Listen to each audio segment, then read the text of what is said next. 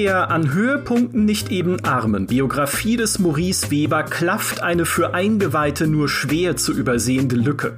Denn bei allem Glanz, bei aller Glorie, die Deutschlands zweitbeliebtester Maurice Weber nach dem international erfolgreichen Halbmittelgewichtsboxtalent gleichen Namens inzwischen angehäuft hat, blieb ihm bis dato doch eines verwehrt. Ein Interview mit Henry William Douglas Cavill, dem Hauptdarsteller der Netflix-Serie The Witcher und, so vernimmt man, großen Fan von Total War Warhammer. Es käme zusammen, was zusammengehörte, sollte sich der unwahrscheinliche Fall eines Zusammentreffens zwischen Maurice und Henry jemals ergeben. Für den Moment allerdings bleibt Maurice in seinem verletzten Stolz nur das, was uns Kritikern eben bleibt, der Elfenbeinturm, von dessen wolkenhohem Balkon herab wir Henry Cavills mimisches Können verächtlich aburteilen. Denn The Witcher startet am 17. Dezember 2021 in die zweite Staffel. Maurice und ich haben die ersten sechs von acht Folgen schon gesehen gesehen und müssen jetzt drüber reden, wie gut wir sie fanden. Da gibt's nämlich durchaus unterschiedliche Ansichten und wie weit sich gute Spiele und Buchverfilmungen überhaupt von der Vorlage entfernen dürfen. Die Serie entspricht nämlich nicht eins zu eins den Büchern und damit auch nicht eins zu eins der Vorgeschichte der Hexer-Spiele, was in Staffel 2 noch offensichtlicher wird. Schwierige Fragen also, aber dafür haben wir ja unseren Mann für schwierige Fragen. Hallo Maurice. Hallo Micha, und du hast völlig recht. Es ist leider ein, ein Trauerspiel. Und, und ich bin ja wirklich auch niemand, dem Celebrity-Interviews irgendwie groß wichtig wären in diesem Job. Aber seitdem wir halt wissen, dass Henry Cavill nicht nur so ein bisschen ein Nerd ist, so, so ein richtig übler Nerd, also ja. richtig schlimm eigentlich. Der macht ständig Warhammer-Referenzen in seinen Instagram-Posts und so. Und was ich daran so cool finde, ist, dass es, es gibt ja durchaus ab und an, da fragt man sich, okay, da sagt jetzt irgendein Hollywood-Schauspieler, gerade einer, der in der Videospielverfilmung vielleicht ist oder so, tut mal so, ja, ja, ich spiele ja auch WoW, ne, das eine Spiel, das alle kennen. Und man muss sich fragen, okay, hat das jetzt ihm seine PR-Person gesagt, um, um die Nerds bisschen abzufischen?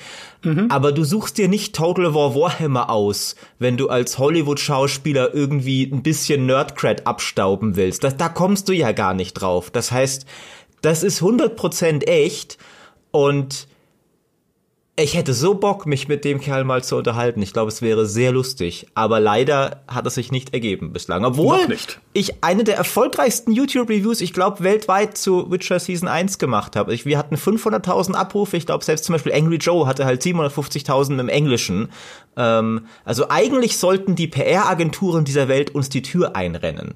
Ja, und jetzt sitzt du im erfolgreichsten Podcast über The Witcher Staffel 2, hoffentlich, voraussichtlich eigentlich ist ja gesetzt. Und äh, ja, irgendwann muss es, äh, muss es doch auch Henry Cavill mal erreichen, dass er sich dringend hier melden muss, um interviewt zu werden. So lange müssen wir über ihn reden, statt mit ihm. Das ist nun mal dann das Schicksal des Mimen. Und du hast ja auch schon ein Video gemacht über Staffel 2 von The Witcher mit Lob- und Kritikpunkten. Das verlinke ich auch in den Show Notes, falls ihr es noch nicht gesehen habt. Und viele der Punkte, die Maurice darin anspricht, äh, besprechen wir heute natürlich auch. Aber ich sag mal so, für den Anfang, wir sind ja bei der GameStar. Und da wird mit Zahlen bewertet. Das ist Pflicht, da guckt jeder immer zuerst hin. Also Maurice, auf einer Skala von 1 bis 10, wie viele Punkte gibst du Staffel 2 von The Witcher?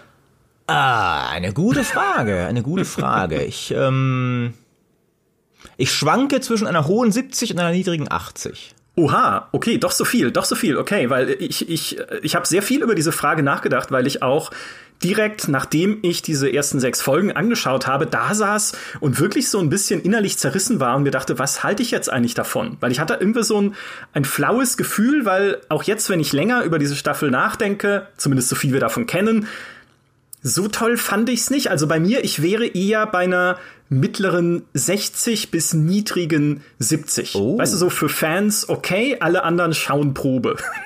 Mittler, also mittlere 60 muss man ja mit, mit ein bisschen, sag ich mal, Self-Awareness auch für die, für die Mangel des klassischen Gaming-Wertungssystems sagen, ist ja schon vernichtend.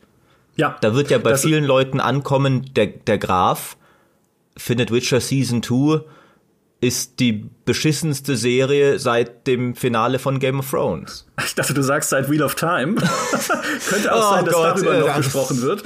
Ich, die, die finde ich nicht so schlecht. Wheel of Time wäre bei mir, glaube ich, so eine 20 oh, oder okay. sowas. Also Wheel of Time wäre wirklich für mich dieses demonstrative Ding, wo der Spieletester irgendwie so einmal alle Jubeljahre sagt, guckt mal, wir nutzen doch die ganze Wertungsskala aus. Ja, genau. ähm, hier ist meine 20 für diese Dekade.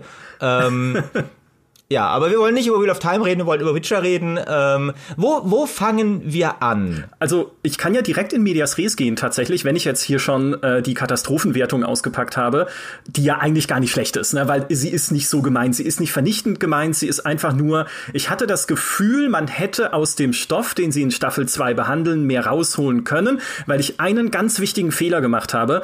Ich habe nämlich vor The Witcher Staffel 2 also vor den sechs Folgen halt, die wir gekriegt haben von Netflix, Arcane angeguckt. Direkt davor. Weil ich das bisher noch nicht nachholen konnte, während mir alle erzählt haben, wie toll Arcane ist, die League of Legends Serie. Und es gibt einen ganz für mich entscheidenden Unterschied zwischen diesen beiden Serien, außer dass sie natürlich komplett unterschiedlich sind, was Charaktere und Settings und Co. angeht.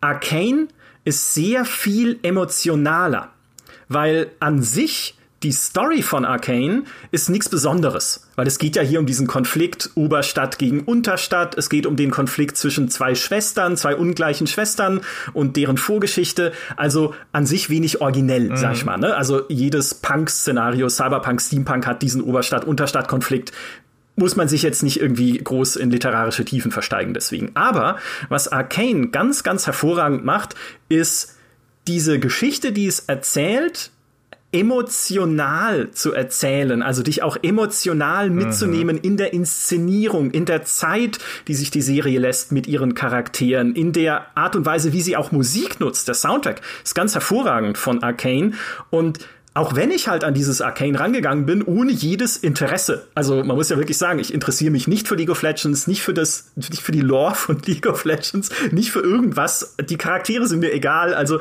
ich hätte eigentlich indifferenter nicht sein können gegenüber dieser Serie. Hat sie mich halt trotzdem mitgerissen und dem Vernehmen nach ging es ja ganz vielen Leuten so. Sie ist ja auch sehr gut bewertet auf diversen Internetportalen, weil sie es eben schafft, dich als Zuschauer so mitzureißen.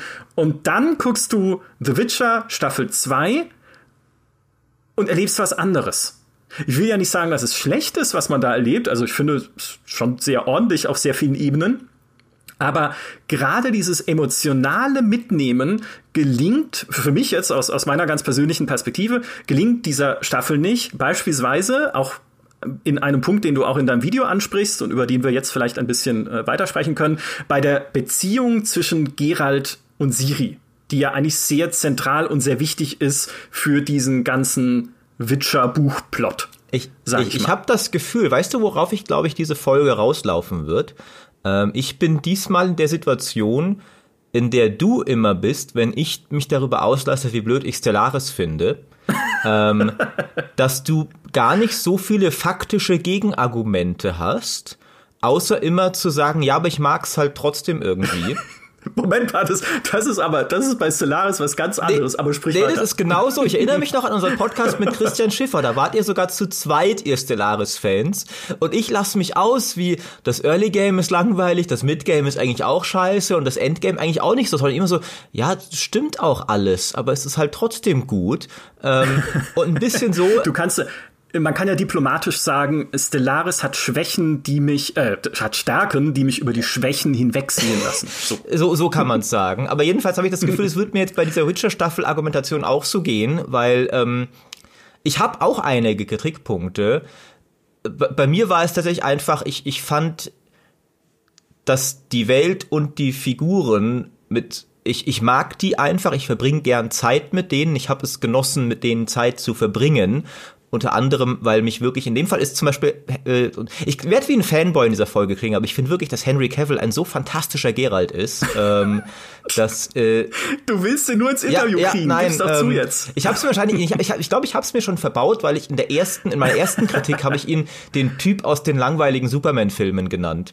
Äh, ich fand ja zuerst ursprünglich dieses Casting gar nicht geil, ähm, aber ich hab, ich schaue ihn einfach gerne als Geralt. Ich finde, er hat sich diese Rolle so zu eigen gemacht. Aber, aber das, wir kommen zu den Stärken noch. Ähm, aber tatsächlich war für mich auch, weil du diese Schwäche ansprichst, die Beziehung von Geralt und Ciri funktioniert irgendwie nicht so wirklich, weil ich das Gefühl hatte für mich, wir sollten übrigens eins noch voranschicken, das wird hier eine spoilerfreie Kritik, ähm, oh, sowohl was Arcane ja. als auch äh, The Witcher angeht, weil Arcane ist zwar jetzt schon ein bisschen draußen, aber auch noch nicht ewig. Es gibt sicher noch Leute, die haben nicht alles geschaut.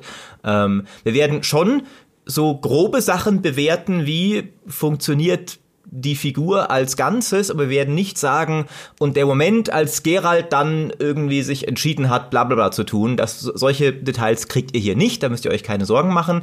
Ähm, aber eben im Großen und Ganzen war für mich tatsächlich, ich hatte den Eindruck, dass die Serie schon davon ausgeht, dass ich diese Beziehung Gerald und Ciri ihnen 100% abkaufe und dass die jetzt auch schon recht schnell an einem Punkt ist, wo die Vater und Tochter quasi sind, obwohl sich's irgendwie noch gar nicht von der Story her so angefühlt hat für mich, mhm. weil das liegt auch daran, dass die Story, und das ist jetzt was aus Staffel 1, da werden wir schon drüber reden, ähm, sie haben ja geändert ein bisschen, wie Geralt und Ciri zusammenkommen, weil Ciri ist in der Serie älter und sie hat Geralt noch nie davor gesehen. In, der, in den Büchern ist es ja erstens ist sie jünger und zweitens gab es schon mal eine Episode davor, wo sie ähm, und, und sie hatte auch mehr Bestreben von sich aus, Geralt zu finden. Und die Serie hat das alles weggeschnitten. Und jetzt ist sie ein, ein, ein, also ist ja kein Kind mehr, sondern schon ein Teenager, der halt von seiner Mutter irgendwie gesagt bekommen, du musst Geralt finden und ihn dann gefunden hat. Und Geralt ist auch jemand, der lange Zeit eigentlich kein, gut, das ist buchgetreu, der hatte lange Zeit keinen Bock auf die ganze Sache. Ähm, aber auch er kommt dann irgendwie in der Serie bisschen sehr abrupt dazu, dass er sich wohl jetzt schon wie ein Vater fühlt für ein Mädel, das er jetzt gerade mal irgendwie seit ein paar Tagen kennt.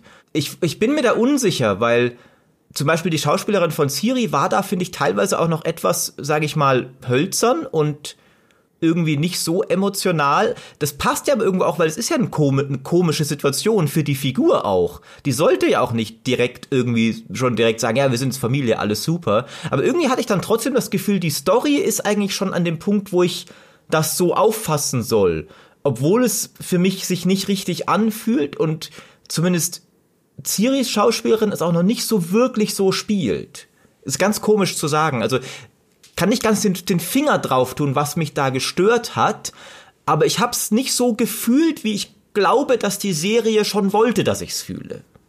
Ja, also mein äh, im Prinzip so mein Eindruck davon ist, eigentlich hätten gerade Gerald und Ciri mehr Zeit gebraucht miteinander. Also auch schon bevor sie irgendwie dann in Staffel 2 nach Kaer Morhen kommen, bevor Siri dort andere Hexer kennenlernt, Wesemir hat man ja auch schon gesehen in der äh, Vorberichterstattung und Co bevor das passiert, hätten die einfach mehr Szenen gebraucht gemeinsam. Es gibt welche, ne? Ist ja jetzt nicht so, dass es irgendwie, okay, äh, Siri trifft Gerald, Cut, sie sind in Cameron, so ist es nicht.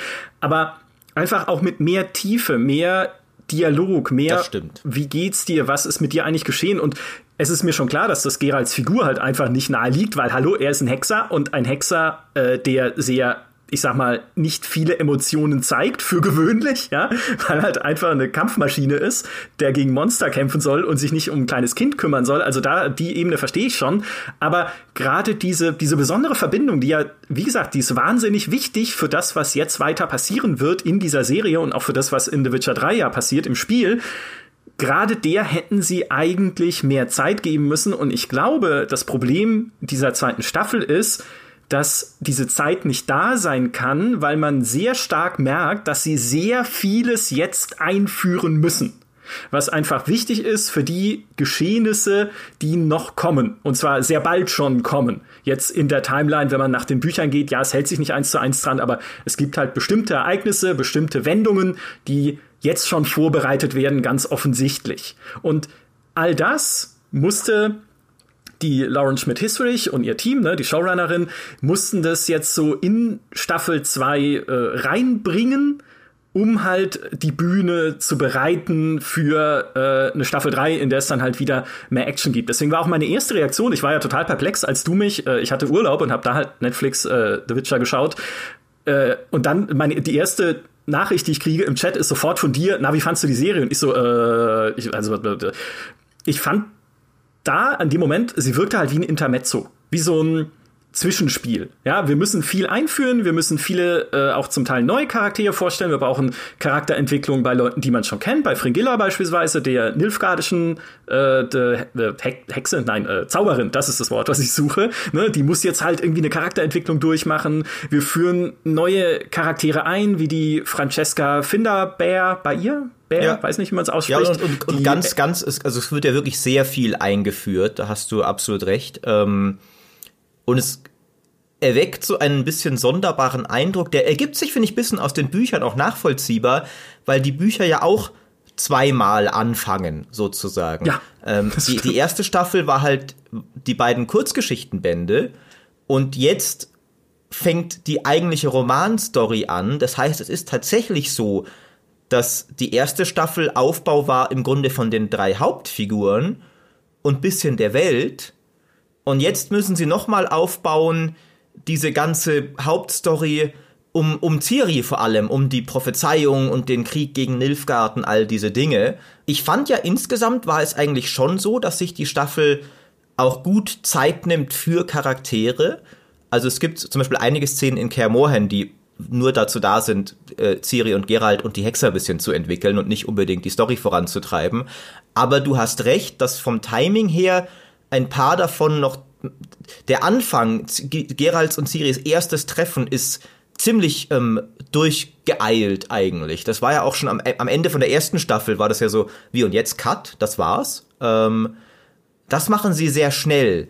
Und stimmt, da, da hätte ich auch mir, jetzt wo du sagst, hätte ich das sehr sinnvoll gefunden, wenn da noch bisschen mehr Dialog, auch gerade von Ciri, so, so, was zum Geier ist eigentlich los? Wer bist du? Was, genau. was soll das? Ähm, was passiert hier eigentlich mit mir? Ja, ganz genau. Und es, äh, wie gesagt, ich, ich, ich sag's nochmal, das ist ja alles nicht trotzdem schlecht, was sie machen, aber das wäre eben dann diese, dieser eine Wunsch von mir gewesen, was diese Staffel gerade für mich noch intensiver und besser gemacht hätte, das noch mehr zu vertiefen. Denn was sie ja generell, was man ja wiederum äh, auch dem Team zugute halten muss, was an der Serie arbeitet, was sie ja sehr stark tun, ist einfach dieses Universum, diese Hexerwelt zu vertiefen. Also sie versuchen einfach mehr Geschichte da reinzugeben, mehr Hintergrund. Das merkt man in Staffel 2 sehr, sehr deutlich mit all den ich sag mal, größeren Subplots, die da eingeführt werden, was zum Beispiel die Sphärenkonjunktion angeht. Ne? Dieses Großereignis in der Witcher-Vergangenheit, wo verschiedene Parallelwelten kollidiert sind und dann sind irgendwie aus der einen Welt Monster in die Welt der Menschen rübergerutscht oder beziehungsweise die Menschen sind auch rübergerutscht in die Welt der Elfen und haben die angefangen, sich untertan zu machen. Also dieses eigentlich sehr wichtige Ereignis in der Vergangenheit ist in den Witcher-Büchern halt so eine Randnotiz. Ja, gab's halt mal, ist passiert.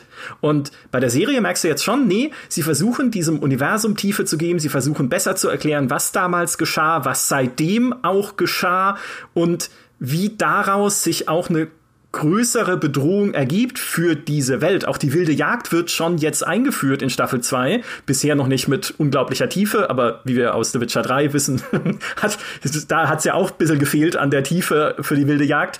Ne? Aber sie, sie versuchen halt jetzt zu sagen, okay, es gibt hier halt diese Geralt-Siri-Story und es gibt aber auch einen übergreifenden Handlungsbogen, der diese, dieses ganze Universum betrifft und der reicht auch weit zurück in die Vergangenheit. Und sowas finde ich mega gut und sowas finde ich mega wichtig einfach für ein Setting. Ich meine, ich bin nicht umsonst derjenige, der damals halt den Herrn der Ringe gelesen hat und dann dringend auch das Silmarillion lesen musste, um einfach zu erfahren, wie war diese Welt denn früher? Ja, wenn immer wieder drauf Bezug genommen wird, was halt passiert ist, bevor irgendwie äh, ja, halt irgendwie damals mit Morgoth und die ganze Geschichte, ne, bevor halt dieser Sauron, dieser Emporkömmling da hochgekommen ist, wollte ich doch wissen, was waren denn die wirklich epischen Kriege und epischen Konflikte der Vergangenheit?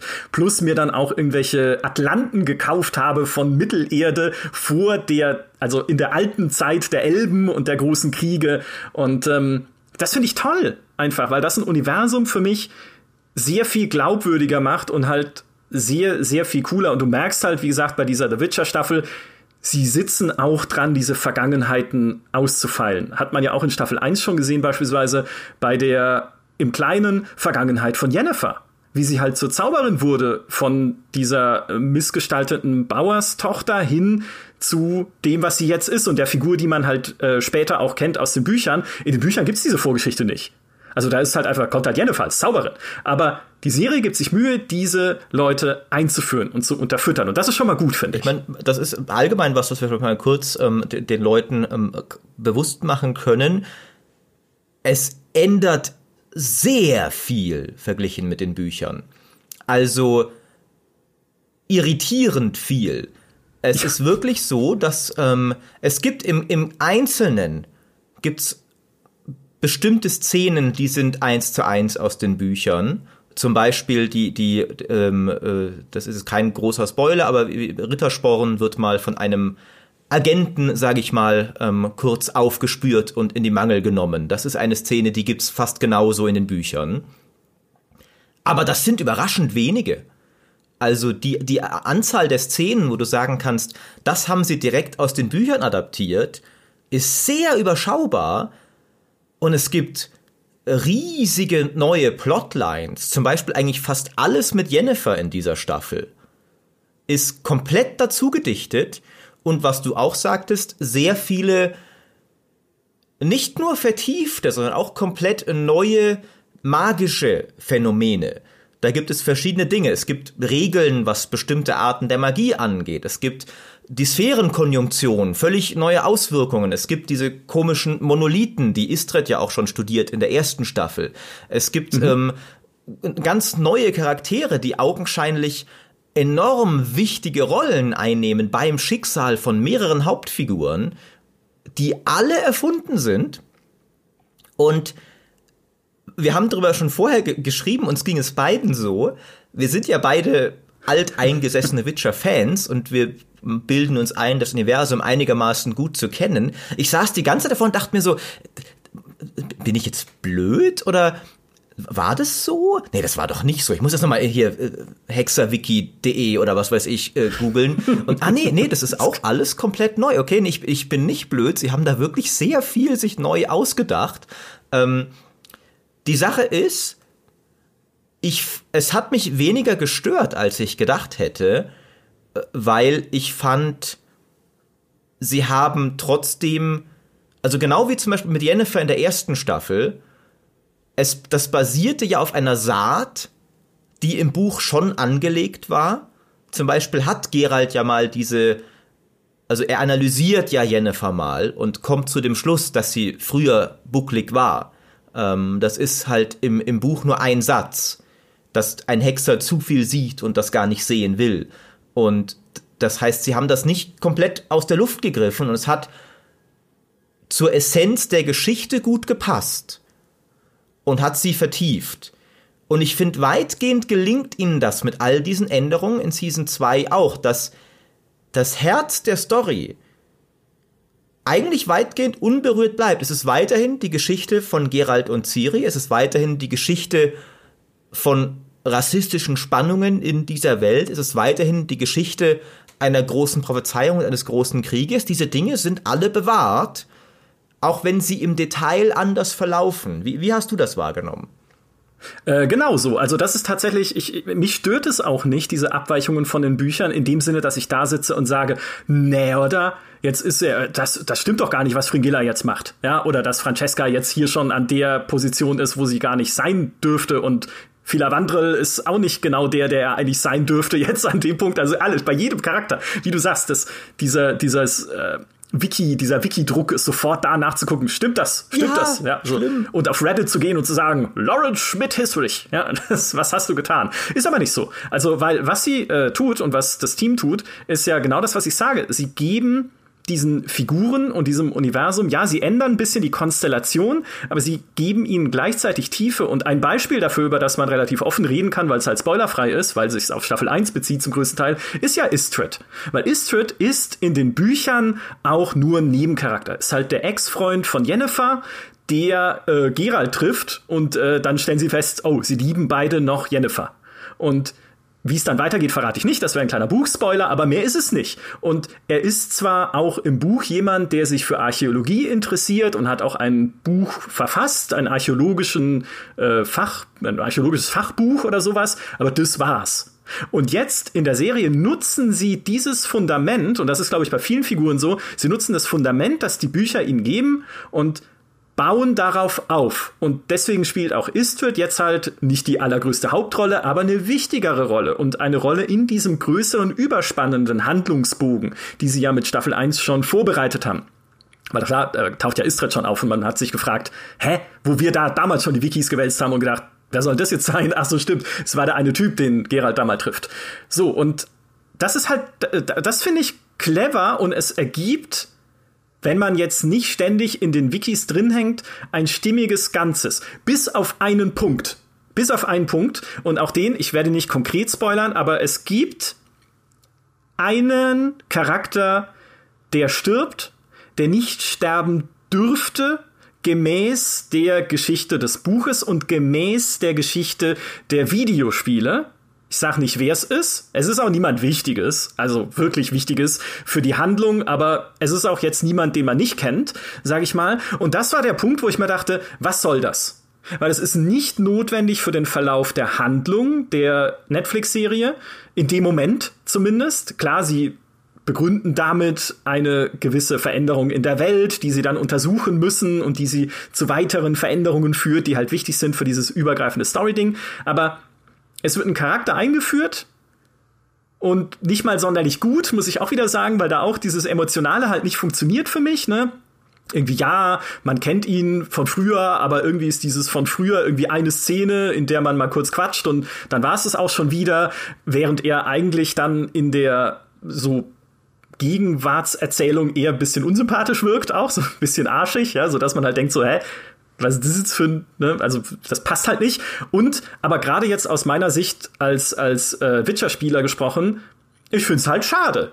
Weil ich mochte die Figur in den Spielen, so kurz sie auch nur dann da war. Sie hat eine coole Szene mit Geralt in The Witcher 3, geht jetzt nicht mehr, weil tot.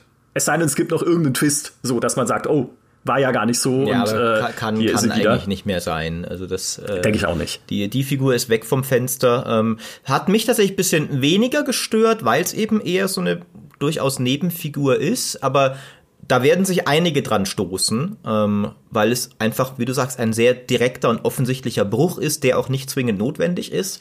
Ähm, bei mir ist es ein anderer Bruch, der mich am meisten stört. Und da kann man wiederum ein bisschen offener drüber reden, weil er auch schon aus Season 1 bekannt ist. Und es ist für Videospielfans egal, für Buchfans aber wichtig. Und zwar finde ich, dass sie haben die meisten Charaktere, finde ich, echt gut umgesetzt. Wir können auch später noch dazu kommen, zu den neuen, wie Wesemir und sowas zum Beispiel. Da sind wir auch nicht ganz einig, aber ich fand die sehr gut umgesetzt. Aber Kahir ist halt eine Katastrophe, finde ich.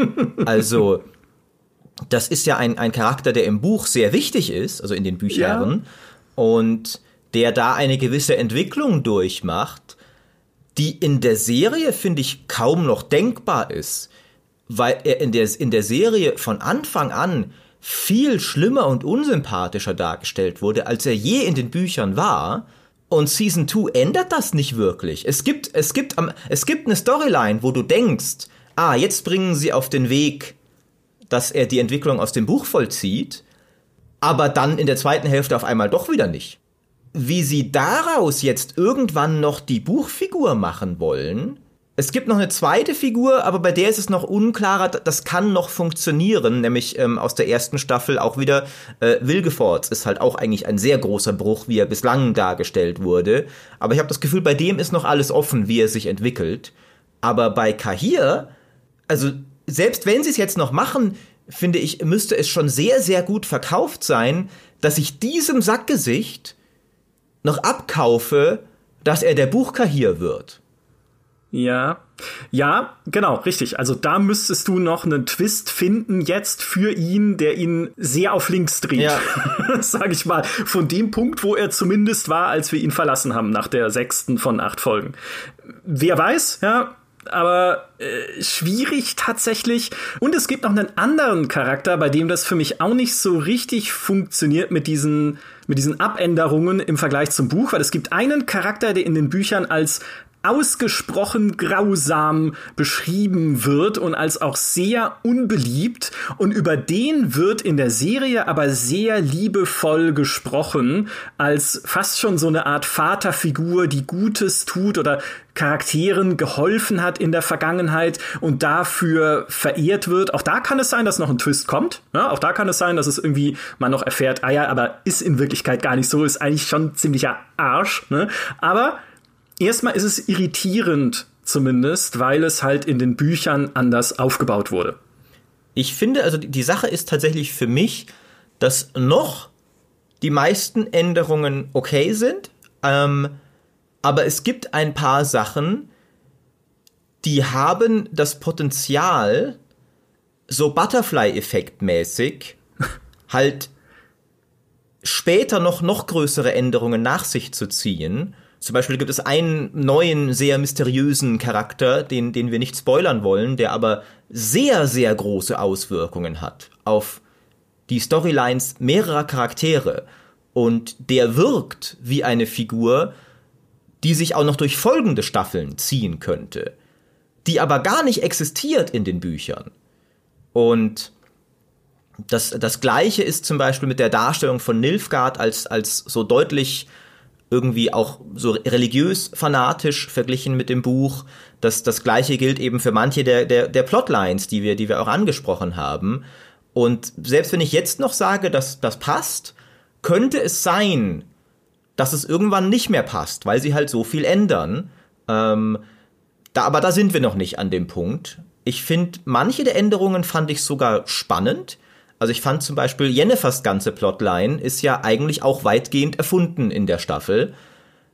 Aber ich fand, dass die halt interessante, also die, die stellte die Figur vor interessante neue Herausforderungen und hat auch der Schauspielerin Anja Chalotra, finde ich, erlaubt, einige richtig coole Momente zu haben und, und richtig mehr noch zu glänzen als in der ersten Staffel, wo sie, finde ich, ein bisschen halt auch eine schwierige Rolle hatte, weil Jennifer irgendwie jede Folge so einen Zeitsprung hingelegt hat, dass sie jede Folge eigentlich eine andere Figur war und es gar nicht so leicht war, das glaubwürdig zu machen, dass sich das da eine konstante Entwicklung durchzieht.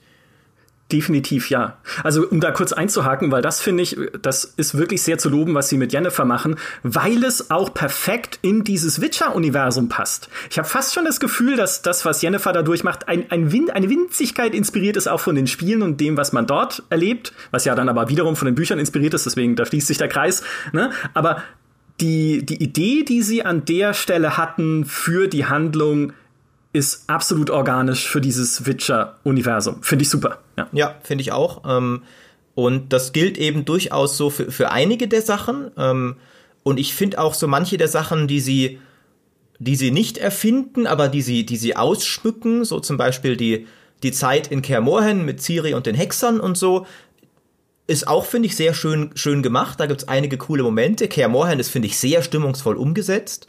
Ähm, du siehst auch, das ist auch noch eine Sache, die man, die man ansprechen kann, finde ich. Aber äh, ich wollte noch eine Sache sagen, sagen wir bei den Buchänderungen sind. Ähm, ich, es gibt eine Sache, wo ich ein bisschen zwiegespalten bin, die du vorher schon angesprochen hast, als etwas, das dir gefällt. Ähm, und zwar diesen Ausbau der Welt. Das finde ich einerseits auch gut und auch notwendig sogar, weil eine Serie muss auch bisschen direkter und expliziter sein, damit Leute Sachen kapieren. Ähm, da kannst du Sachen wie auch die Prophezeiung vom weißen Frost und so ja nicht wie in den Büchern irgendwie so ein bisschen auch mal irgendwo liegt nebenbei ein Lorbuch rum, wo du das nachlesen kannst. ähm, ich fand das ja tatsächlich eine Schwäche der Bücher und der Spiele, dass so wichtig das alles ist, es immer ziemlich vage blieb, was jetzt eigentlich genau diese Prophezeiung und was ist das, das ältere Blut und so das, das war ja irgendwie immer ziemlich diffus, aber gleichzeitig komplett storyentscheidend. Und ich fand das immer eine sehr komische Dichotomie, die das hatte, auch in den Spielen. Deswegen finde ich es eigentlich gut, dass die Serie da bisschen direkter das auch in den Vordergrund rückt. Ich finde nur, sie haben es dann teilweise bisschen übertrieben mit dem Magiegeschwurbel. Also, ich finde, es gibt schon ein bisschen arg viel diese Plotline passiert jetzt, weil es eine Regel der Magie gibt, dass diese Art der Magie ist nicht erlaubt und deswegen passiert es das und das. Und hier ist diese neue magische Figur, ganz ominös. Und guckt mal, all diese Monolithen, wisst ihr noch, die haben unglaublich wichtige Relevanz. Und deswegen passiert jetzt die Story, weil ihr wisst ja, Monolithen, ne? Ähm, ja, genau. Yes. Und ich fand, das war ein bisschen zu viel, weil so abgehoben ist die Witcher-Story ja eigentlich nicht. Auch in den Büchern nicht sie geht ja eigentlich schon ein bisschen mehr auf bodenständige Charaktere wie Geralt, die da irgendwie ihren Weg machen müssen. Und deswegen, ich bin da, wie gesagt, einerseits finde ich es halt schon auch gut und richtig, dass sie sagen, okay, wenn das ein Teil der Story ist, dann, dann, dann machen wir es auch richtig und gescheit und so und, und bauen es ein bisschen aus.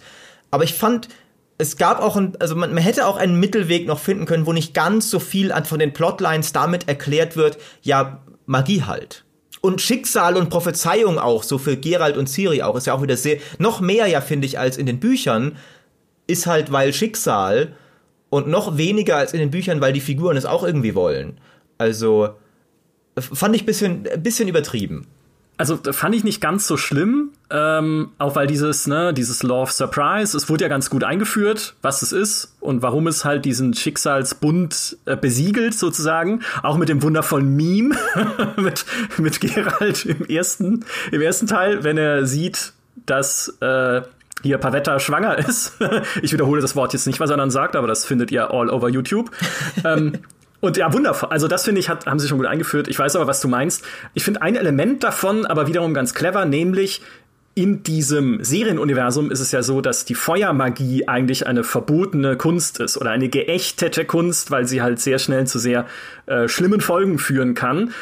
In den Büchern gibt es auch verbotene magische Künste, da bezieht sich das aber eher auf dein Fachgebiet, die Nekromantie oder auch die äh, Mutation von fühlenden Lebewesen. Ähm, aber in, den, in der Serie ist jetzt halt so die Feuermagie das, was man nicht machen soll, was überhaupt keinen Sinn ergibt, wenn man sich die Bücher anguckt, weil da schmeißen halt Jennifer und Triss ständig mit Feuerbällen um sich. Immer. Stimmt, quasi. Auch, auch in den Spielen. Ne? Also Triss ist ja andauernd, es ist ja ihr Ding irgendwie. Genau. Aber diese Rolle, die sie Feuer geben, funktioniert halt ganz wunderbar für mehrere Charaktere. Äh, und einen davon, äh, also vieles davon wäre Spoiler, ja. aber einen davon sieht man schon, eine Sache davon sieht man schon in Staffel 1, nämlich, und es ist auch eher eine Kleinigkeit, weil äh, Triss wird ja verbrannt mit einer Fackel im, in der Schlacht von äh, Sodden. Und das zeichnet sie und hat auch Auswirkungen auf diesen Charakter. Also Feuer sieht man ist eine verändernde Gewalt jetzt in dieser Witcher-Welt und das nutzt die Serie auch wieder aus für bestimmte Plot-Twists, um die Geschichte voranzubringen und auch um Charaktere zu entwickeln. Und das finde ich gut, weil dann wird's halt nicht nur einfach gemacht, um irgendwie sagen zu können, okay, der Typ da drüben, der Feuer benutzt, ist böse. Wird zwar, also kann schon auch passieren, aber im Wesentlichen ist es, nein, Feuer dient hier als es, es befeuert, haha, die Charakterentwicklung. Oh. Ha, ha, Habe ich mir jetzt gerade ausgedacht. Wow. Mhm. Und das aber auch durchaus gelungen. Also wie du sagtest, da, da, da ent, ent, ent, erwachsen einige sehr coole Charakterplotlines daraus. Und auch da ist es wieder so, dass es, wie du gerade sehr korrekt sagst, seine Wurzeln schon in einem Buchdetail hat, nämlich die, die Triss-Geschichte. Ähm, von daher finde ich eigentlich auch. Und, und was ich auch gut finde, ist, dass sie auch einige der nicht magischen Elemente der Welt, die die ja auch eben zentral in Büchern sind, auch noch mal mehr rausarbeiten, obwohl die in den Büchern gar nicht nebensächlich waren, aber noch mal mehr. Vor allem die die ganze Verfolgung der Elfen. Ja, unbedingt. Wird ja. in der Serie und da sieht man noch mal, was halt eine Serie auch kann. Du kannst halt einfach noch mal Sachen hautnah darstellen, als eine Buchbeschreibung es kann. Ähm, das, das ist schon, ist schon heftig, wie das gezeigt wird. Ja. Ähm, und wie das das nochmal diesen, diesen Punkt expliziter macht, so, guckt mal, was, was hier in dieser Welt Schlimmes passiert. Deswegen fand ich auch, dass viele der, der Plotlines, die sie ändern oder ausbauen, auch gut funktionieren. Und die, die Story sogar besser machen, ohne sie ja zu verletzen, weil diese ganze Elfen ist, der erste Band heißt ja auch das Blut der Elfen. Also es ist ja, es ist ja zentrales Buchelement. Es wird nur noch mal verstärkt und ein bisschen auch eben schon umgedeutet. Also es gibt eben diese ganze Storyline mit, mit Francesca, die ist, die läuft auf was ähnliches raus wie dann in den Büchern, aber ist sehr anders, wie sie da hinkommt. Ist komplett anders. Ja. Aber finde ich nicht auf eine Art und Weise, die die Kern, also die das, das den Kern der Sache verletzt. Und das finde ich, haben sie sehr oft sehr gut gemacht. Ja, definitiv richtig. Ich finde, also um einen kleinen Schatten drauf zu werfen, würde ich sagen, diese äh, Inszenierung der Pogrome gegen die Elfen, der Unterdrückung der anderen Völker. Ne? Sie sagen ja auch, heute kommen sie, um die Elfen zu holen, morgen kommen sie, um die Zwerge zu holen. Ja, also auch natürlich gewisse historische Parallelen, äh, die damit reinspielen. Das ist das ist sehr gut gemacht, aber halt ein Element auch wieder mehr, was diese Staffel 2 erklären muss, um eben die Bühne zu bereiten für bestimmte andere Veränderungen, wo ich halt dann mit dieser, mit dieser ganzen Menge an, an, man kann ja nicht sagen Plotlines, weil du musst ja jetzt nicht 100 Charakteren folgen, aber doch an, an Information und Worldbuilding, das ist vielleicht das bessere Wort, was da drin steckt, mir gedacht hätte, hättest du auch, also vielleicht hättest du es doch aufteilen sollen. Ne? So ein bisschen wie George R. R. Martin irgendwie, was hat er aufgeteilt? Das vierte und das fünfte Game of Thrones Buch, weil die auch ursprünglich. Ja, aber das war eine katastrophale, beschissene, dumme Entscheidung. Man hätte es eleganter machen können, aber ne, hier hättest du eigentlich das Gefühl, okay, die Staffel hätte halt dann irgendwie die 16 Folgen gebraucht oder so, um dem allem etwas mehr Raum zu geben oder wenn es schon nicht bei allem sein muss, vielleicht auch dann wenigstens halt Gerald und Siri Kommt vielleicht auch alles noch in den späteren Staffeln oder in den späteren Folgen, aber da, da hätte ich mir halt ein bisschen äh, nicht den Rotstift gewünscht, ist auch wieder verkehrt. Und man merkt ja auch, also das, das würde ich jetzt auch nicht äh, falsch verstanden wissen, man merkt auch, da hat jemand die Drehbücher geschrieben, der nicht einfach die Bücher durchgeflippt hat und ein paar Sachen mit, dem äh, Textmarker so markiert hat, so, sondern du merkst halt, da sind Leute am Werk, die dieses Universum mit Liebe behandeln und auch wirklich sich in Details reingearbeitet haben. Es ist gar nicht das Gefühl, dass es jetzt irgendwie alles so hingerotzt ist, aber ein, ein bisschen weniger wäre und also vielleicht ein bisschen weniger an Gleichzeitigkeit, sage ich mal, wäre vielleicht besser gewesen, so insgesamt, was, was diese Staffel angeht. Mhm. So. Es ist sch schwer zu sagen, weil einerseits habe ich auch den Eindruck, dass so ein bisschen, dass das ein bisschen viel halt noch Aufbau war, aber wenn man es noch, wenn man noch mehr Folgen gemacht hätte, wäre ich ein bisschen das Problem entstanden. Ich finde, die Staffel ist jetzt schon recht langsam. Und das, das war so ein bisschen die, die Schwierigkeit. Ich habe das mit, mit einer Freundin zusammen geguckt und die hat halt die ganze Zeit so, wo, wo ist denn jetzt der rote Faden? Wann kommt denn mal der rote Faden? Und das stimmt, weil ich finde, du hast gerade am Anfang, ich finde, es war eine Schwäche schon die Ciris äh, äh, äh, Storyline in der ersten Staffel schon sehr hatte, dass sie sehr viel nur reagiert auf äußere Gewalt und so ein Spielball ist und gar nicht so wirklich ein eigenes Ziel verfolgt. Und ich finde, das war diese Staffel auch wieder bei sehr vielen Charakteren so. Du, du hast schon das Gefühl, so es zieht halt was herauf und diese, die politischen Storylines entwickeln sich recht stringent weiter. Man sieht so, okay, es wird Krieg geben und da bringen sich gerade Sachen in Stellung. Aber Gerald zum Beispiel hat lange Zeit kein anderes Ziel als halt, wir sind in Kermorhen, das passt, da trainieren wir jetzt ein bisschen und, und mehr muss auch eigentlich nicht passieren. Und das ist bei einigen Figuren, finde ich so, dass die gar nicht irgendwie, die streben auf nichts Konkretes hin. Die gucken mehr so ein bisschen, okay, was passiert gerade, wie reagiere ich darauf? Und es dauert, finde ich, eine ganze Weile, bis überhaupt diese ganzen Plotlines mal zusammenkommen zu etwas, das auch sich anfühlt wie etwas, das wirklich nach vorne geht. Ja. Ja, definitiv. Es, ich weiß nicht, also ich, es hätte vielleicht einen Kniff gegeben, dass sich, um das zu beheben, wenn du es mehr verpackt hättest in das, was The Witcher ja eigentlich gut kann, nämlich in kleine episodischere, in dem Fall Konflikte auf Märchenbasis oder halt auf so Volkssagenbasis, weil das ist ja eigentlich das, woher dieses Hexer-Universum kommt. Du nimmst irgendein bekanntes Märchen und verdrießt es ins Perverse und dunkle, düstere. Ja, also noch, noch düster eigentlich, als es die klassischen Märchen vielleicht eh schon waren damals.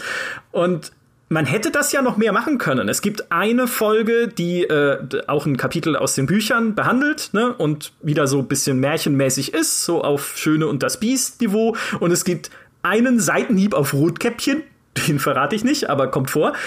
Aber grundsätzlich, man hätte ja noch mehr von diesen Geschichten suchen und einbauen können, einfach damit es Bewegung und Konflikt und auch wirklich halt was, was passiert innerhalb der Folgen gibt. Also es hieß, äh, ich weiß nicht, ob das elegant wäre, aber wenn halt Gerald und Ciri gemeinsam hier mit Plötze durch die, durch die Wälder reiten, könnte ihnen ja noch mehr passieren auf dem Weg nach Kaer Morhen als die eine Geschichte, die wir erleben in Staffel 2.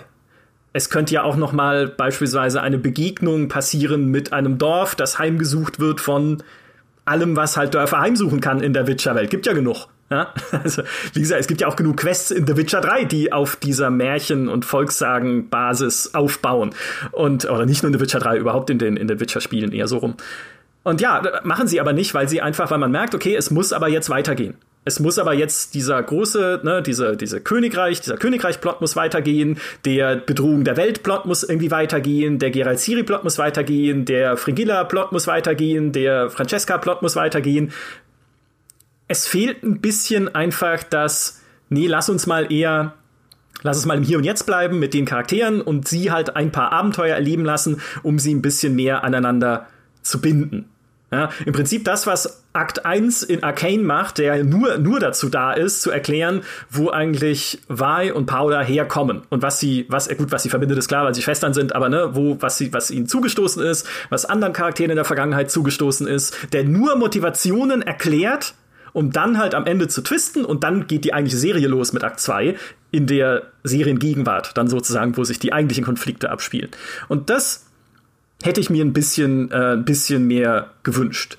Ja, ich, ich weiß gar nicht. Da, da würde ich gar nicht zustimmen, tatsächlich. Ähm, weil das würde ja auch nur noch mal gleichzeitig halt die, die, die Haupthandlung verlangsamen, die finde ich eh schon zu langsam ist.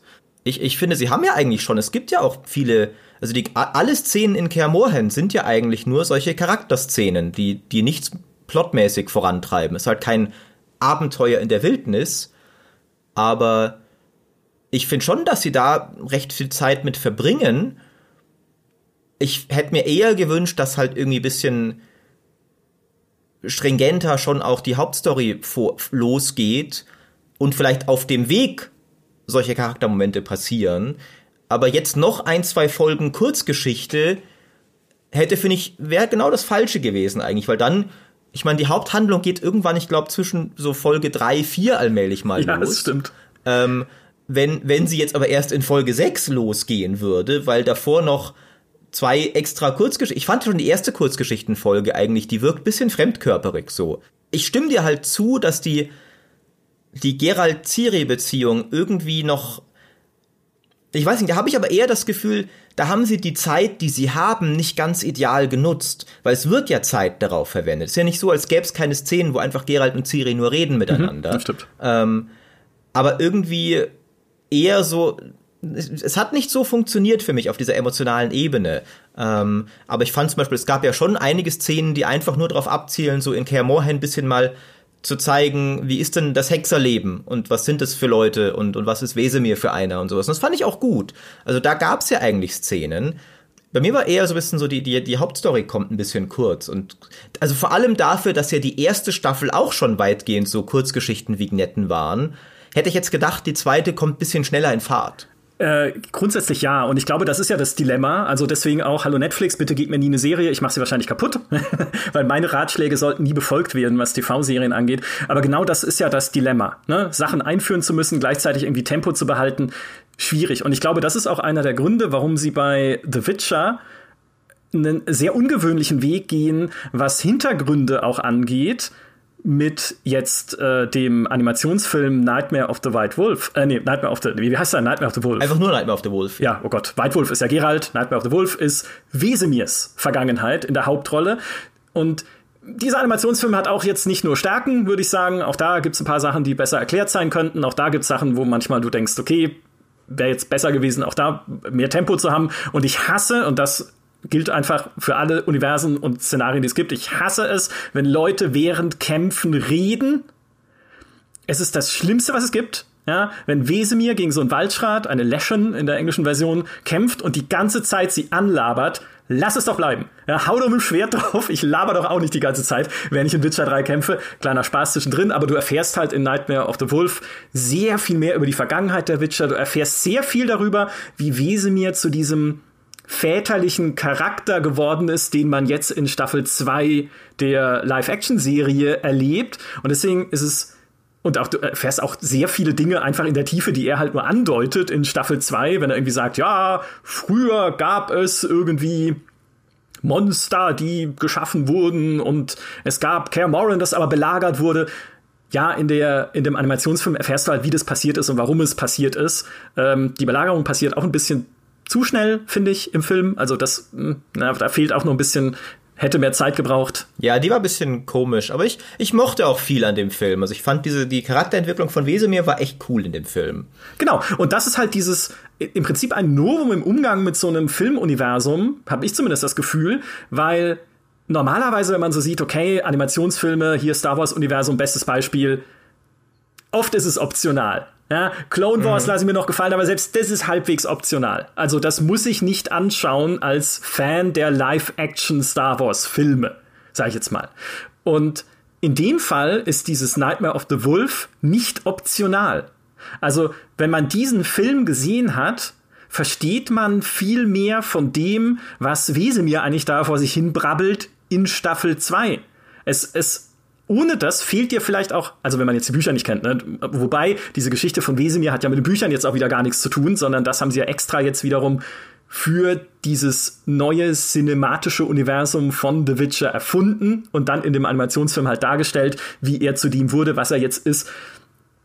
Wenn man das nicht weiß, dann fehlen dich, fehlen dir wesentliche Informationen einfach, um diesen Charakter zu verstehen und seine Motivation zu verstehen in Staffel 2 und überhaupt zu verstehen, warum Cameron kaputt ist. Das hat ja auch einen Grund. Das, das finde ich halt einfach spannend, weil es eben so ein anderer, so eine andere Art ist, so ein Universum zu bauen. Hey, nee, ihr müsst alle unterschiedlichen Macharten von The Witcher kennen, damit es ein großes Ganzes ergibt. Und dazu gehört, finde ich, auch die neue Witcher-Serie, die ja nächstes Jahr starten soll auf Netflix, dieses Blood Origin wo es ja darum geht, unter anderem, wie der allererste Hexer erschaffen wurde, wo die Sphärenkonjunktion nochmal in der Tiefe erklärt werden soll. Was war das eigentlich? Was hat es verändert? Wo du nochmal die alten Königreiche der Elfen erleben sollst, wie die eigentlich gelebt haben und was sie verloren haben, um auch deren Motivation besser zu verstehen. Also, das finde ich eigentlich ist was sehr einzigartiges und was sehr Gutes, weil sie einfach dieses Universum weiter ausbauen. Ne? Also dieser Silmarillion-Gedanke, den ich vorhin gesagt habe. Das machen sie gerade mit The Witcher. Und das wäre ja, jetzt, wenn man so oberflächlich drauf guckt, eigentlich nötig. du kannst einfach sagen, okay, guck mal, das ist jetzt die Serie mit Geralt, dem Typen, den ihr aus Witcher 3 kennt. Ihr 30 Millionen Leute, die Witcher 3 gespielt haben oder viel sind. Und ihr erfahrt hier sozusagen, wie der halt Siri kennengelernt habt, die ihr auch aus Witcher 3 kennt. Und das reicht uns schon. Nee, es reicht nicht sondern sie wollen halt, sie haben mehr vor mit dieser Welt. Sie erfinden viel dazu, sie bauen viel um. Aber so grundsätzlich, wie Maurice oder du auch schon gesagt hast, es bleibt ja so der, der Vorlage in den groben Zügen treu und bauen daraus halt ein, ein richtiges Universum. Ich hoffe nicht, dass wir jetzt bald auch irgendwie zugeworfen werden mit Witcher-Merch. Das gibt's bestimmt schon, keine Ahnung. Aber an sich, an sich ist, also, es ist cool. Ich würde nicht so weit gehen, dass ich sagen würde, dieser Film, also der Animationsfilm ist nicht optional also ich finde, er ist optional, weil Wesemir ist letztlich immer noch eher eine Nebenfigur, in, also eine wichtige, aber eine Nebenfigur in der, in der Hauptstory. Und du musst, um ihn zu verstehen, wie auch nicht mehr wissen, so als, ah, ich bin, ich bin der alte Hexer und die Hexer sind im Niedergang begriffen und das macht mich traurig.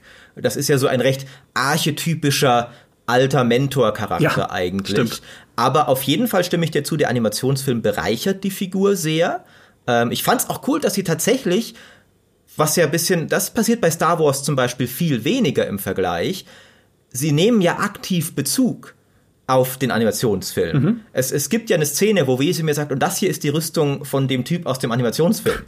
Das fand ich richtig Stimmt. cool. Ja, richtig. Weil sie halt es bisschen mehr von Anfang an so aus einer Hand ist, als wie bei Star Wars so, George Lucas macht die Hauptfilme und dann über Jahre machen haufenweise andere Teams halt das Expand Universe. Es gab auch bei Star Wars ja ein paar Sachen, zum Beispiel, dass Ayla Sekura dann auftaucht in Episode 2, das gab's ja, aber ist hier schon mal ein bisschen anders, wenn das stringent von Anfang an von einem kreativen Team geplant wird, was ja bei Star Wars so gefühlt ja. nie der Fall war.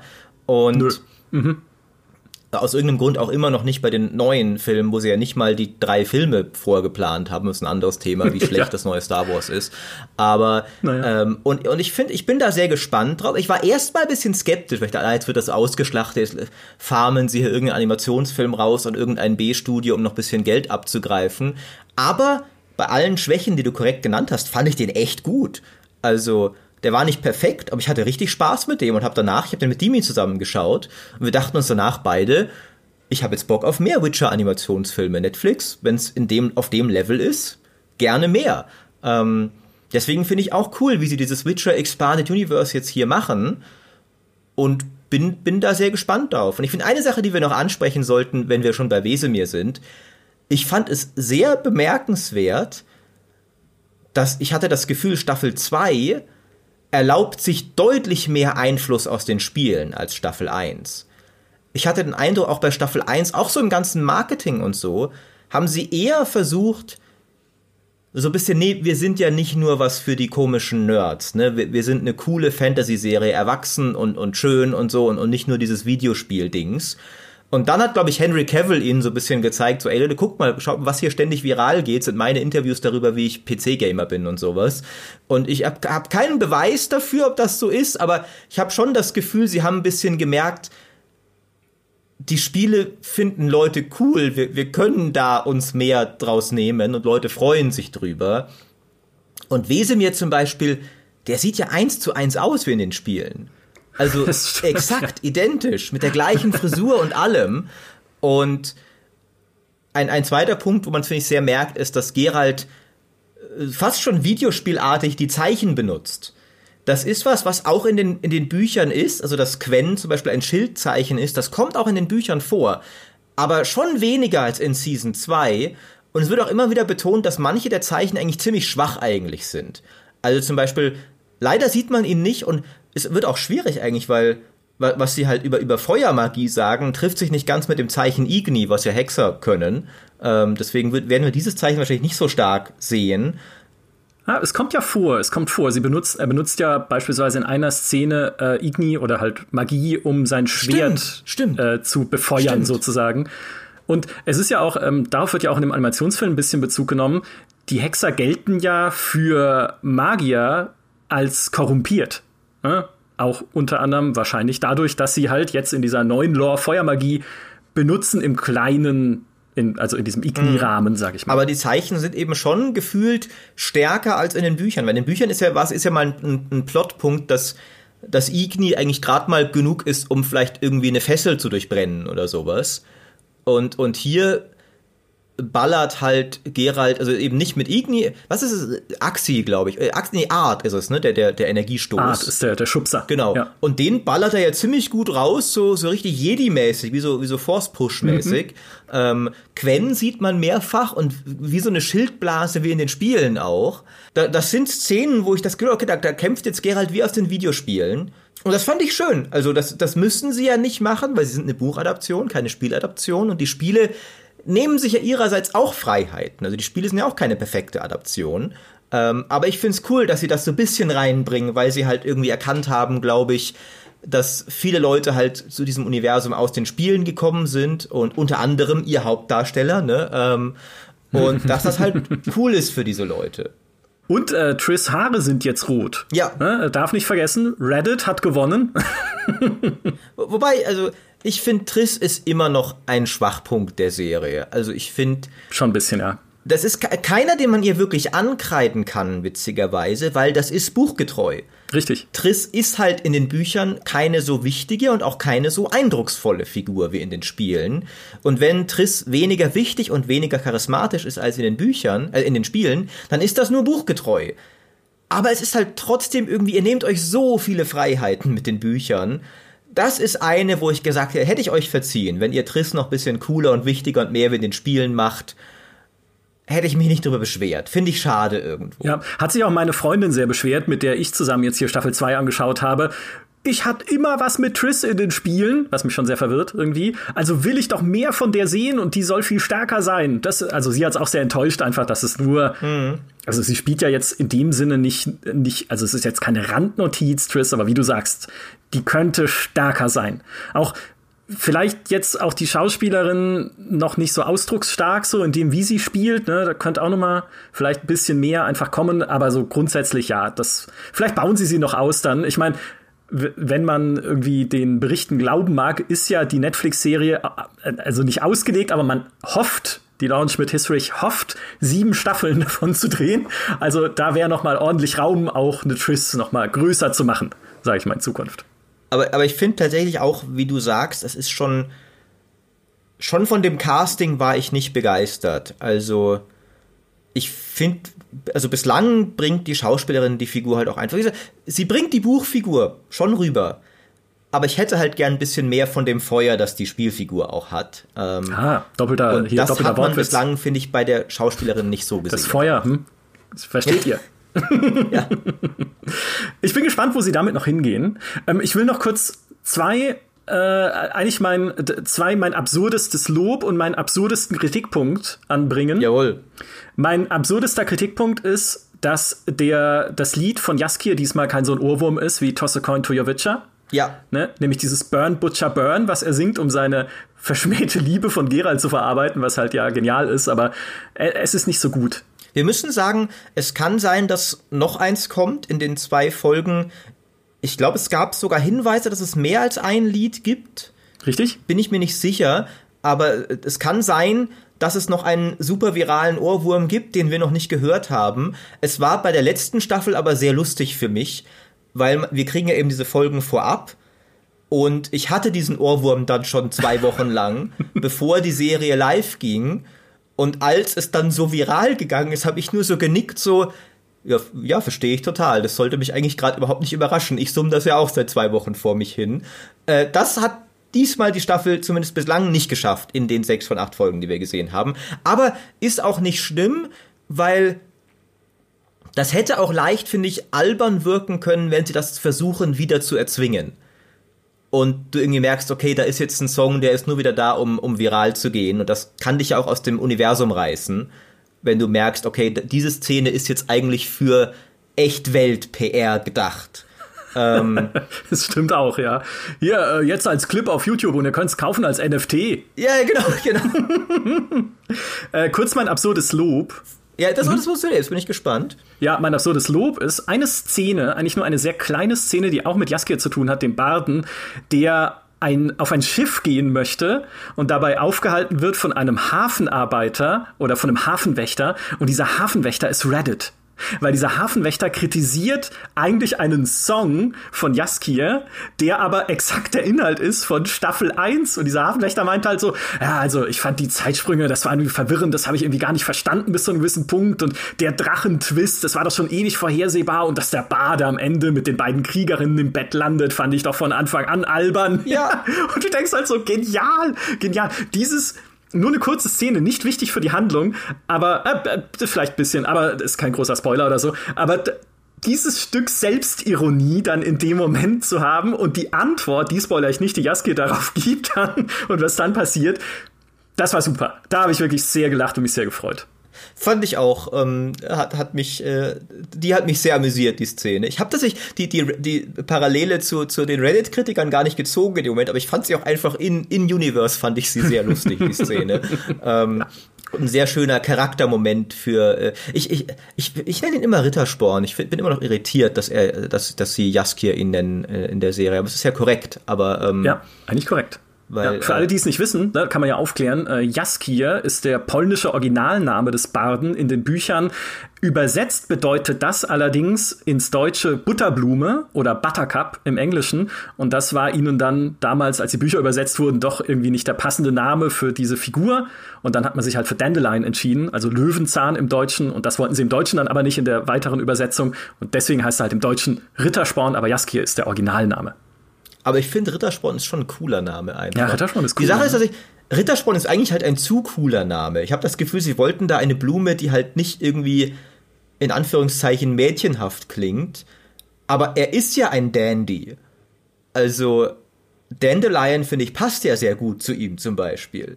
Ja, und ich bin leider nicht so bewandert beim Thema Rittersporn. Ich weiß nicht mal, wie der ausschaut. Äh, leider, obwohl ich auf dem Dorf aufgewachsen bin, ist meine Beziehung zu Pflanzen und Blumen, aber vielleicht kann uns ja auch jemand dann äh, oder vielleicht gibt uns jetzt auch jemand irgendwie eine Ein-Sterne-Bewertung auf iTunes oder sowas, weil es halt heißt, hey, habt ihr, habt ihr überhaupt keine Ahnung von dem, was Rittersporn bedeutet im, in der Blumenwelt? Ja, oder so. Ich habe auch keine Ahnung, mir ging es tatsächlich rein um den Klang. Ritter und Sporn sind ja zwei sehr männliche Wörter, ne?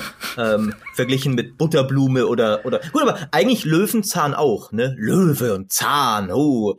Aber äh, aber irgendwie, ich, ich habe ich hab immer den Eindruck, sie wollten da halt irgendwie was okay, wir müssen ihn nach einer Blume benennen, weil das ist im Polnischen so, wie können wir es irgendwie machen, dass es cool klingt?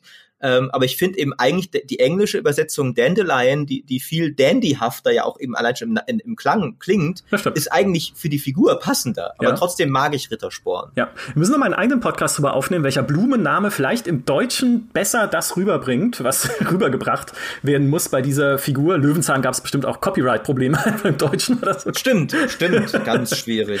Ja, äh, Peter Lustig und so.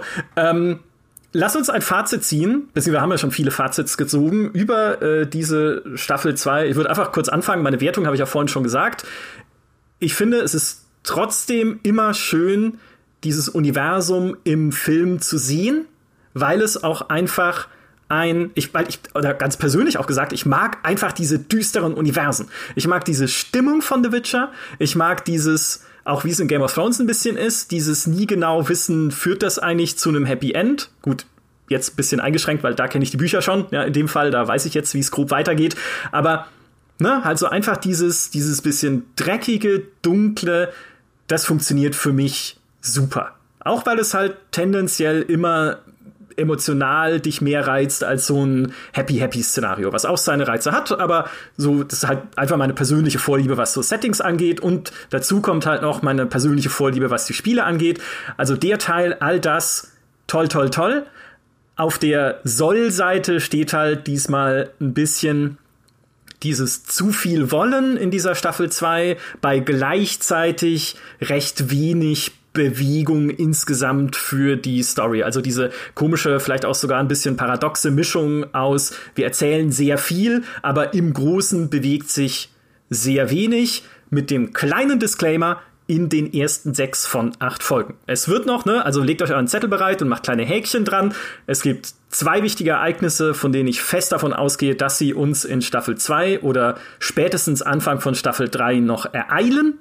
Ich sage natürlich nicht, welche es sind, weil es werden halt wichtige Dinge sein, die sich einerseits persönlich ereignen für bestimmte Charaktere und die die Lage der Welt entscheidend ändern.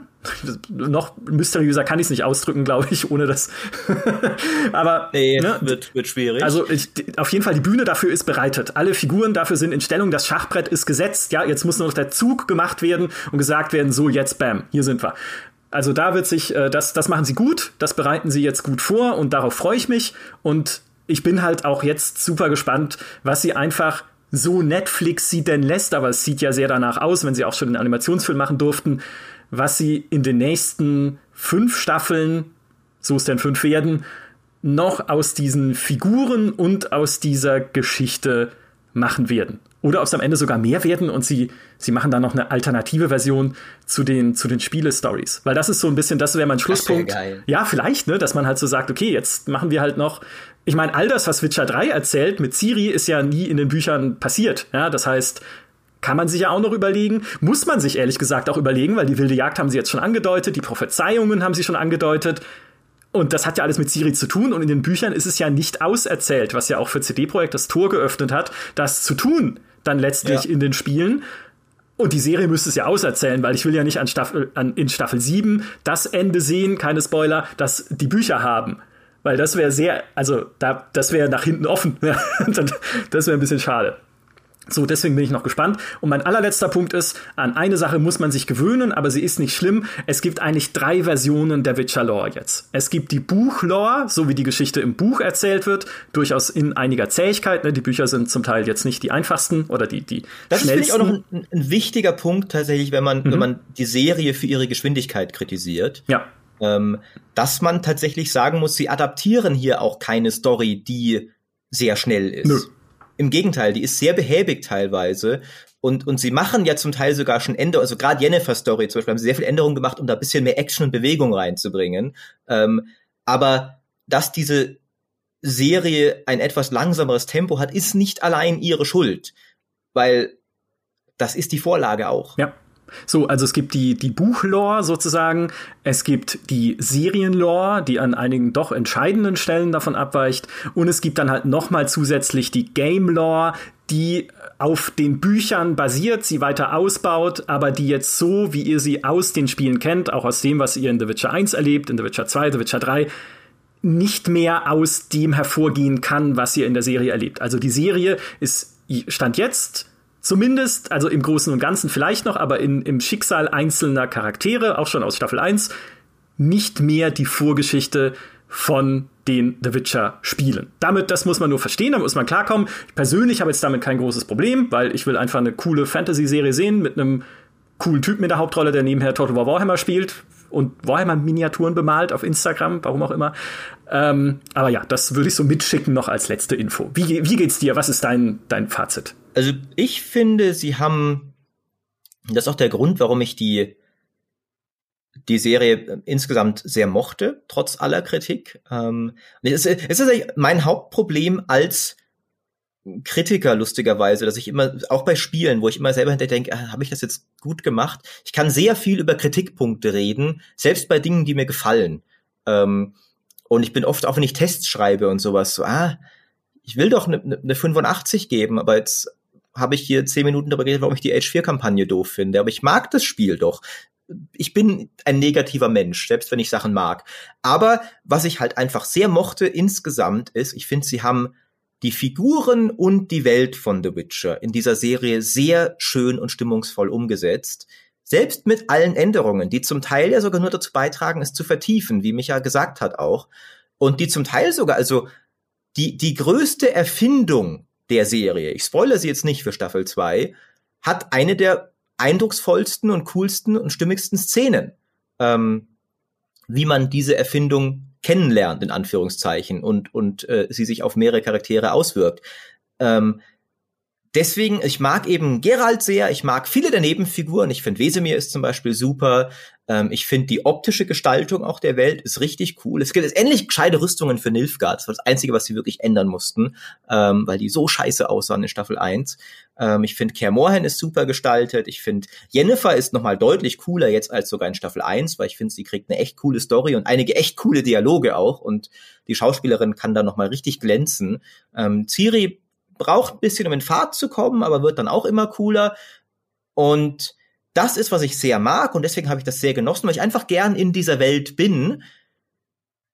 Die konkrete Handlung könnte jetzt aber endlich mal ein bisschen Fahrt aufnehmen und wirklich zu Potte kommen. Und das ist, finde ich, was halt wirklich jetzt Staffel 3 dann mal liefern muss. Oder halt diese letzten beiden Folgen noch, die wir noch nicht gesehen haben. Ich finde, das hat so ein bisschen so, ging schon arg jetzt über, also wir haben jetzt quasi eineinhalb Staffeln Setup gehabt im Grunde. Und jetzt kann es mal mit dem Payoff losgehen. Und das wünsche ich mir für die Zukunft. Deswegen eben noch nicht perfekt alles, aber ich habe es doch sehr genossen. Ja, so geht's euch hoffentlich auch mit dem GameStar Podcast. Ja. noch nicht perfekt alles, aber ihr habt diese Folge. Viel zu viel Gerede und Aufbau natürlich auch wieder. Ne? Natürlich, genau. Ja, wir müssen ja die Charaktere erst einführen von Micha und Maurice, die ja. äh, fiktiven Charaktere, die wir hier spielen für euch, um äh, damit ihr besser versteht einfach, was wir hier für Quatsch labern. Zum Teil. Super, vielen Dank für den Talk, Maurice. Großer Spaß. Vielen Dank an alle, die uns auch diesmal wieder zugehört haben. Macht's gut und bis zum nächsten Podcast. Tschüss. Bis dann.